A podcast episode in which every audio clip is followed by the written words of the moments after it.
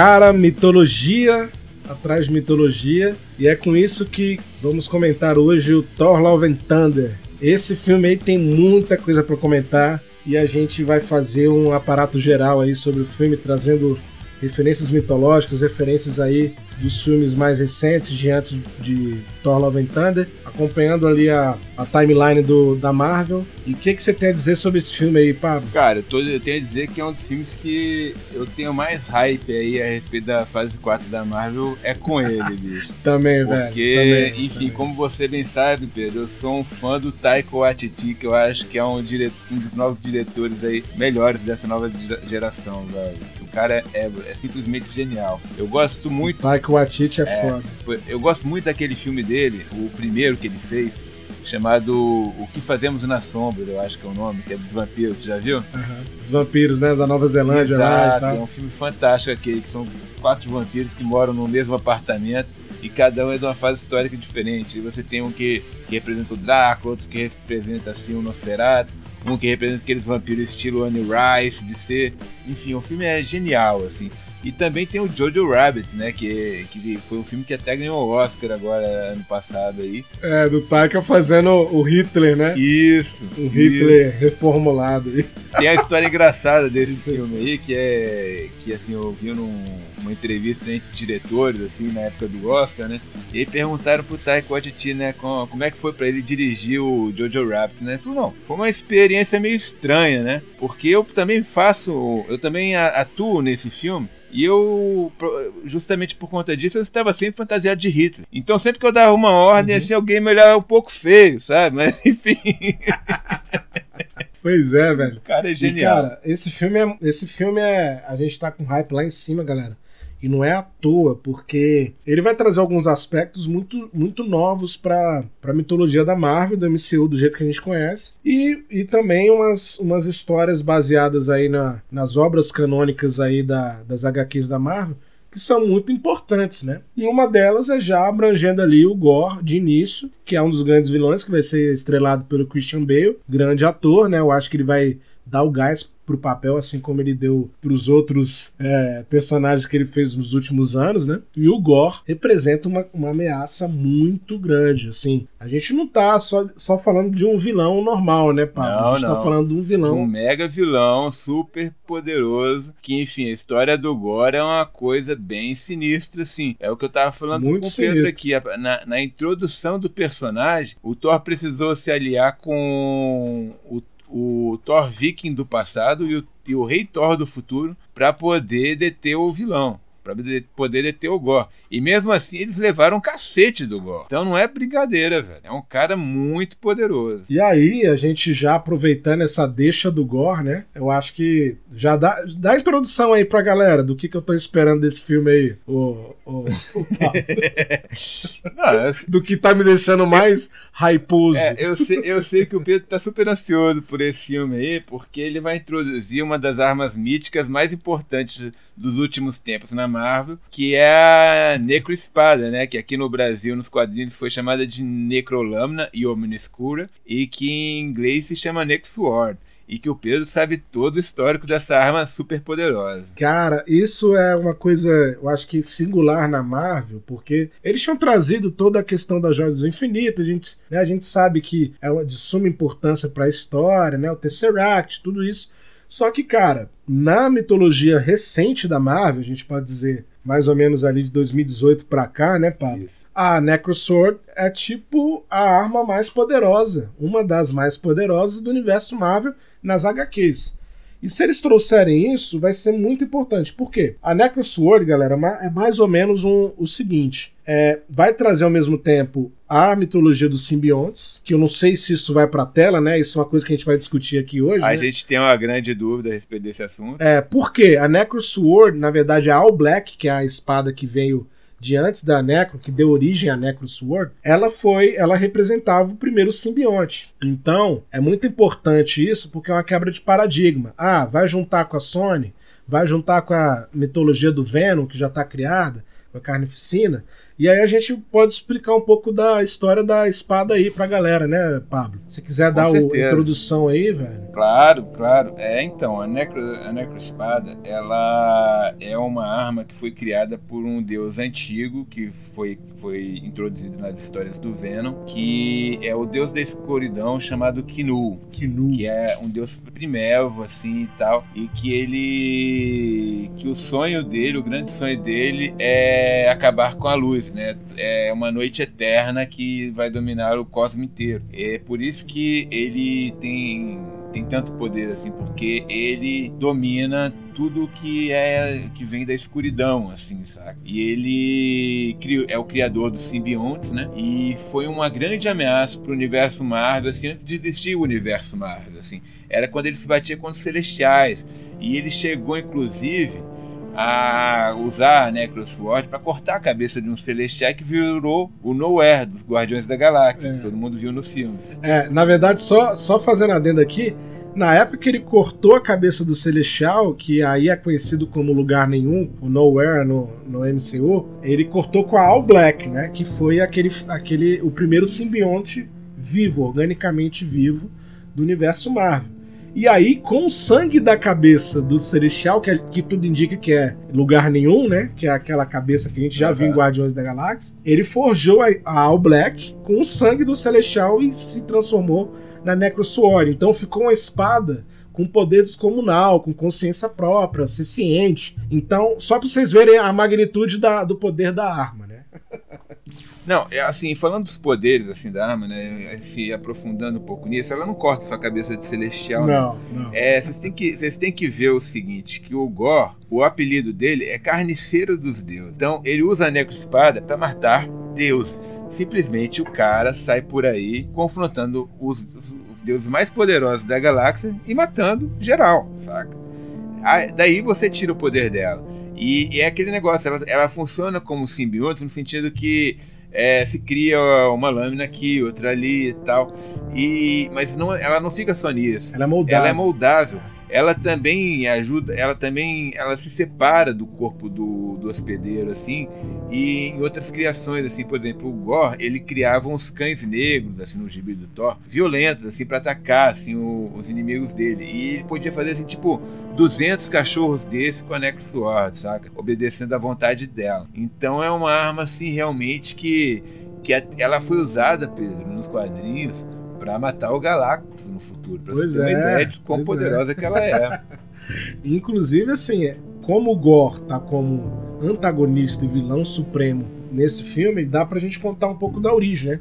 Como é que o Gore, né? Aí fica a questão aqui no, no episódio. Como é que o Gore conseguiu a Necrosword, né? Então dá pra gente só recapitular pros ouvintes, né? Uma passagem canônica aí, né, Pablo? Claro. Na verdade, estava tendo uma batalha titânica entre o Kinu e, e e alguns deuses aí. E de repente eles caíram no mundo meio inóspito, meio, meio ali away da galáxia. E o Gor tava lá. O Gor é de uma raça que não representava ali no começo uma ameaça, né? Ele é um- era um cara angustiado. Ele era um cara muito devoto aos deuses dele Isso. no começo, assim. E, e era, mas é- ela- o que ele reclamava é que os deuses nunca atendiam às preces que ele fazia. Aí ele perde os filhos, ele perde a mulher, ele perde tudo, assim. E na- no momento em que ele renega os deuses dele, essa batalha cósmica chegou ao fim e o, e o Kinu caiu com outro deus morto no planeta dele. E ele vai lá ver o que aconteceu e a Necrosword Se apodera dele. se apodera dele, exato. E aí ele vira o Gor. É. Aí que ele vira o carniceiro dos deuses. E aí que ele fala que os deuses não merecem viver e que ele irá matar todos até o fim dos tempos. É. Aí, aí junta o ódio que o Gor já tinha, né? Angustiado, amargurado, com o ódio que a espada já carregou com todas as, as matanças e sagas que o Kinu já tinha tido, né, velho? Então sim, é. sim, porque como por ser uma criação do Kinu, ela carrega toda é- essa, como é que a gente diz, essa essência maligna do Kinu. Da também, escuridão, né? Então ela, exato, da escuridão, do fim de tudo, de acabar com a vida como a gente já conhece. Então ela já, já carrega isso no âmago dela, assim. E para dentro do personagem, assim, tipo, se ele tinha uma coisa que, que, que era um pouco, digamos, ali do calor do momento, uhum. a espada ajudou a enraizar isso no coração dele para ele se tornar um vilão mega poderoso, que, o, que é o que eu disse, né? O Thor precisou de ajuda tanto do rei Thor do futuro quanto é. do Thor viking do passado, que não consegue nem levantar o martelo ainda, é. para conseguir vencer o, o Gore. Foi foda. O mesmo, o mesmo cara. cara. em tempos diferentes, é, é. com níveis de poderes distintos, mas assim, super poderosos, porque o Thor, em qualquer momento que você pega ele da, da linha dele, ele é um cara muito poderoso. Até quando ele é um viking que não consegue, que ainda não tem o poder do martelo, muito forte. Ele enfrenta o Gore, exato, ele enfrenta o Gore pela primeira vez, inclusive, quando ele está assim numa missão com os vikings. Ele vai, ele acho que invadir a Rússia. Uma, uma, parada dessa. Uhum. E aí ele vai se bater com um deus russo lá da, daquele lugar. E esse deus aparece morto, assim, saca? E ele não entende o que aconteceu. E aí aparece o Gor. Ele se bate com o Gor, o Gor desce o cacete nele, leva ele para uma, ca uma caverna onde começa a torturar o Thor.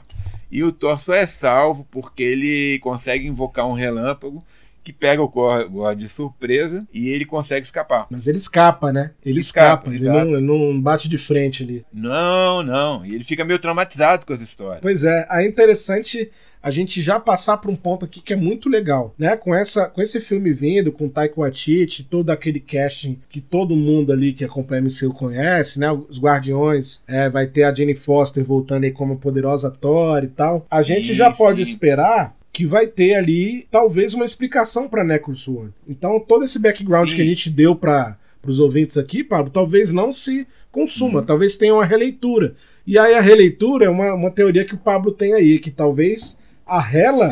Thor Ragnarok, ela já teria esse poder, a Necrosword, só que a gente não não tava, não tava ali objetificado. Não se deu né? conta na hora. É. Porque aquele negócio, Pedro, como eu te contei aí no, em off, né? O que, eu, o que eu acho que aconteceu é o seguinte, porque na Hela, nos quadrinhos, ela nunca teve aquele poder de criar armas assim do nada, como ela faz no Thor Ragnarok. Uhum. E se você perceber, ela sempre cria assim umas lâminas escuras, né? Nunca é um... uma coisa brilhante, né, e tal. Exato. É um machado escuro, é uma, é uma lança escura, uma espada escura, uns espetos escuros. Com diferentes formatos, né? Exato. E isso é muito semelhante com o que o Gore faz com a Necroespada. Então minha teoria seria essa. Quando termina o Thor Ragnarok, Surtur atravessa a Hela lá com a, com a espada de fogo lá, e ela desaparece, a minha teoria é que com a explosão de Asgard, o corpo da Hela deve ter sido lançado no espaço, vai parar no mundo onde o Gore tá, e a partir dali a Necros Sword poderia ser apoderado do Gore. Porque aquele negócio, como se trata do, do MCU, e o MCU sempre tem uma, uma uma tendência a apresentar as coisas que tem na HQ de uma maneira diferenciada, aproveitando o que já foi feito em outros filmes, eu acredito que eles poderiam usar essa, essa tática para a apresentação da Necrosword, né? É, como também seriam um, assim, pegando Thor Ragnarok como base, seria um jeito de falar da ausência da, da Jane Foster, do, do Thor Ragnarok e de, de outros filmes que o Thor apareceu desde então, como o Ultimato, né, e tal, que, que ele fala que terminou com a Jane e tem toda essa história. Porque o que eles estão trazendo também é a história da Jane com câncer, né? Isso é muito legal de ressaltar para os ouvintes aí. Com certeza. Que nos quadrinhos, assim, quando ela assume o, o manto da poderosa Thor, ela tá cancerosa, assim, ela tá fazendo quimioterapia, ela tá muito fraca. E aí ela entra num dilema, porque toda vez que ela vira a poderosa Thor, os efeitos da quimioterapia no corpo dela são eliminados pelo trovão, né? Ou pelos relâmpagos uhum. e tal. E quando ela, ela se torna humana de novo, ela está ainda mais fraca. Então aquele negócio é uma coisa que está matando ela. Definhando ela. ela não né? pode deixar de fazer. Porque ela é, é a única pessoa digna de carregar um Mijoni. Um Mijoni. Porque o Thor, nessa época, ele não é mais digno de, de carregar um Mijoni nos quadrinhos. Ele perdeu essa, esse direito por conta de uma dúvida que foi posta na cabeça dele pelo Gore. De, dessa questão dos deuses não serem, como é que eu digo? Egoístas, né? É, egoístas. Serem alheios ao que acontece com os humanos, que os adoram e que, enfim, fazem tudo por ele e eles não fazem nada pelos humanos, que era a visão do Gore. Uhum. E essa dúvida entra dentro do Thor e ele deixa de ser digno por conta disso. Eu imagino que isso também vai entrar no filme de alguma forma, né? Porque o, o Thor do filme ele já está numa posição muito, muito frágil, digamos assim, depois de Ultimato, da, de, do Thor Ragnarok, né? Ele perdeu o pai, ele perdeu Asgard, ele perdeu o Loki, ele levou um cacete do Thanos, teve toda a questão da, da derrota que ele sofreu na mão do Thanos ali e o que que isso causou para o resto do mundo. Enfim, no final do filme ele retorna aos bons ares assim e tal, mas ainda está abalado, tanto que ele sai de Nova Asgard, deixa Nova Asgard na mão da Valkyria e vai passear pela galáxia com os é. Guardiões da Galáxia, né? Tipo, por, por que, que ele está fazendo isso? Assim, ele ele está querendo fugir das obrigações dele. Agora isso faz dele indigno? É uma questão a se pensar. Pois é, e aí tem um contraponto desse, desse background que você falou, né? Ele tá querendo, né, explorar novos ares com uma equipe totalmente nova. E aí vai ter o grande amor da vida dele com câncer, né, velho? Então, assim, já é, um, já é uma, uma linha muito massa isso aí para poder é. explorar, né? Mas, mas a questão, Pedro, também é como é que eles vão reintroduzir a Jane Foster nessa história do Thor, né? É. Isso é uma grande dúvida que a gente tem, assim. E aquele negócio, o Taika Waititi, ele tá pegando um monte de, como a gente diz, de, de arcos do personagem e colocando nesse filme, assim, né? Porque a gente vai ter a poderosa Thor, a gente vai ter o Gore, a gente vai ter o Doutor Indigo, né? Provável que sim. E a gente ainda tem os Guardiões da Galáxia ali no meio, que a gente não sabe direito que é, eles estão fazendo, é. qual vai ser o papel deles no filme, né? Enfim, e em meio a tudo isso ainda tem indícios assim que a gente pega no Ragnarok que pode estar tá vindo por aí pela frente no MCU a Guerra dos Reinos. Guerra dos Reinos. Porque lá atrás é mencionado que o, quando o Loki assumiu, assumiu o lugar de Odin, ele deixou de cuidar dos outros reinos. E eles estavam no caos, né? O, o Thor comenta isso ali muito ampassando antes dele começarem assim, a busca pelo Odin. E, e, isso não é mais tocado desde então, mas é uma coisa que deve retornar mais para frente. É, inclusive o intervalo de anos é, é pouco, né? Se você for ver a, a idade dos reinos, né? Então, para colapsar ali uma guerra de, de reinos custa pouco, né? Ainda mais com Gore representando ameaça para todos os, os deuses, né? Então imaginar que Nove Reinos já tem deus pra caramba, imagina o Gore indo atrás de todo mundo, né? Não, a gente tem que ver como é que vai ser também essa introdução do Gore ali. Eu imagino que eles devam, eles devam fazer alguma coisa próxima assim da HQ, mas assim, é o que eu tava dizendo. Vai ser diferente, porque a história da HQ também é muito complexa, né? Porque tem o Thor, no, o Thor Viking, tem o Thor do presente e tem o Rei Thor do futuro. Eu não sei se eles vão trazer esses três Thor. Ah, eu acho que não. Filme. Acho que não. King Thor é uma coisa muito complexa. E eu tava, e eu tava falando contigo, né? Porque eu, eu acredito que talvez eles usem a poderosa Thor para fazer esse, esse, esse meio de campo, assim. Tipo, eu imagino que a poderosa, assim, uma, uma trama completamente imaginária minha, mas que, que de repente pode ser utilizada, assim, que seria poder, poderosa Thor vindo do futuro uhum. para salvar o Thor do passado da morte na mão do Gore, porque senão alguma grande o Gore ia fazer alguma grande catástrofe assim, planetária e tal. E poderia ser esse o dia de introdução da poderosa Thor. É, eu acho que não, não, isso não sai, não sai muito do script, porque a gente sabe que no Ultimato teve a devolução do, do Mjolnir pelo Capitão América. Como é que foi essa devolução, né? Como é que foi essa. A gente não sabe se tem uma branch timeline, né? Do jeito que eles Ninguém se sabe. referem de uma linha do tempo diferente. De repente as linhas é. podem se encontrar, a gente não sabe isso. Apesar de que na, na teoria ali da, da relatividade da, né, da, dessa questão, é. elas não se encontram, elas acontecem em diferentes é, é, espaços do tempo. Mas assim, nada impede que a Jane Foster volte, cara, entendeu? É, não, com certeza. E essa questão do Mjolnir, o martelo do Thor, que eu nunca sei falar esse nome dele, é, ter sido destruído no Thor Ragnarok, é uma das questões centrais a ser tratada nesse filme, né? Porque a Jane pois vai é. usar o Mjolnir. É. Como é que ela vai, vai conseguir esse martelo? De onde é que ele vem? é uma grande questão a ser resolvida nesse filme. Tem um, um ponto final aí que, que realmente é, conta bastante, né, né o, o Pablo? Que é finalmente é, o pessoal apostando aí num, num Thor que talvez tenha, uma, tenha mais filmes, né? Então acho que o Chris Hemsworth ele não vai largar esse osso tão cedo, porque ele é um cara que Realmente ele faz muito sucesso lá, né? Exato. E quando, e quando ele sai do universo Marvel, quando ele sai do universo Marvel, ele não faz muito sucesso, né? ele não vai largar esse osso, bicho. E aí o Taika Waititi, ele tá fazendo a roupagem dele, então ele já ele é, nesse com esse novo filme do Thor, né? Não, e aquela coisa também, você pode ver, quando a gente viu Thor Ragnarok, todo mundo comentou na época assim, né? Nossa, esse Thor foi muito bacana, muito legal, parece Guardiões da Galáxia. Foi o próximo passo, ele se unia aos Guardiões da Galáxia. É. Agora os Guardiões já estão junto dele nesse filme. Será que ele vai participar do próximo filme dos Guardiões da Galáxia? É uma possibilidade. Apesar do que eu, eu, eu também te disse, né? Eu acho que os Guardiões da Galáxia vão estar de saco cheio do Thor ali no começo do filme, vão largar ele no planeta bêbado e sair para fazer outras coisas. Eu acho que essa vai ser a participação dos Guardiões da Galáxia. Não, e, e, inclusive a gente pode ter os as Guardianos da Galáxia, né? Que é tipo uma releitura ali. Mas assim, eu acho que também pode acontecer algo do tipo. Inclusive, dar uma deixa aqui para talvez um episódio, tá, Pablo? Uhum. Se você me permite Vontade. Tem, ainda tem o Adam, ainda tem o Adam Warlock nesse meio aí.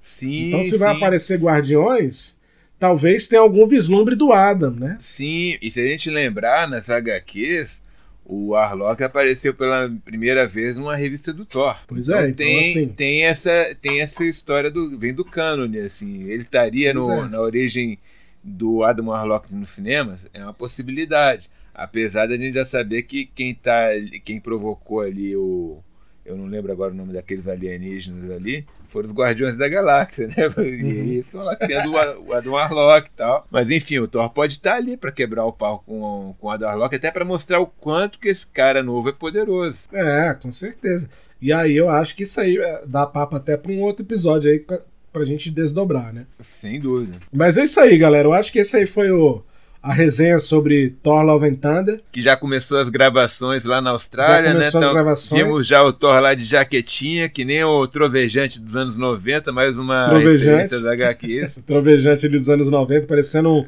um, um hard rocker. Exatamente, exatamente. E aí eu acho que já fica aí o convite a todos aí desse aperitivo de Thor Love and Thunder que a gente fez. E nos sigam aí nas plataformas, né, Pablo? Spotify, Anchor FM, Google Podcast, nosso e-mail também, né? É o papoinfinito.gmail.com. É só mandar uma, uma, um e-mail pra gente que a gente lê aqui no ar. Pode ser sugestão, pode ser crítica, pode ser o que vocês quiserem, meus amigos. Nós estamos aqui para, para o que for. É, inclusive, assim, o e-mail fica aí uma ponte entre ouvintes e a gente aqui. Então, se você quiser ser mencionado aí no episódio, quiser mandar um e-mail lá com alguma ideia, a gente menciona você aqui vamos aproximar aí, né, a gente como host do ouvinte aí. Então fica o convite. E não deixe de nos seguir no Instagram, né, no Papo Underline Infinito. Infinito. Estamos lá também, com notícias da cultura pop a semana inteira. É isso aí, galera. Então valeu aí todos os ouvintes. Até mais. Um abraço e até a próxima.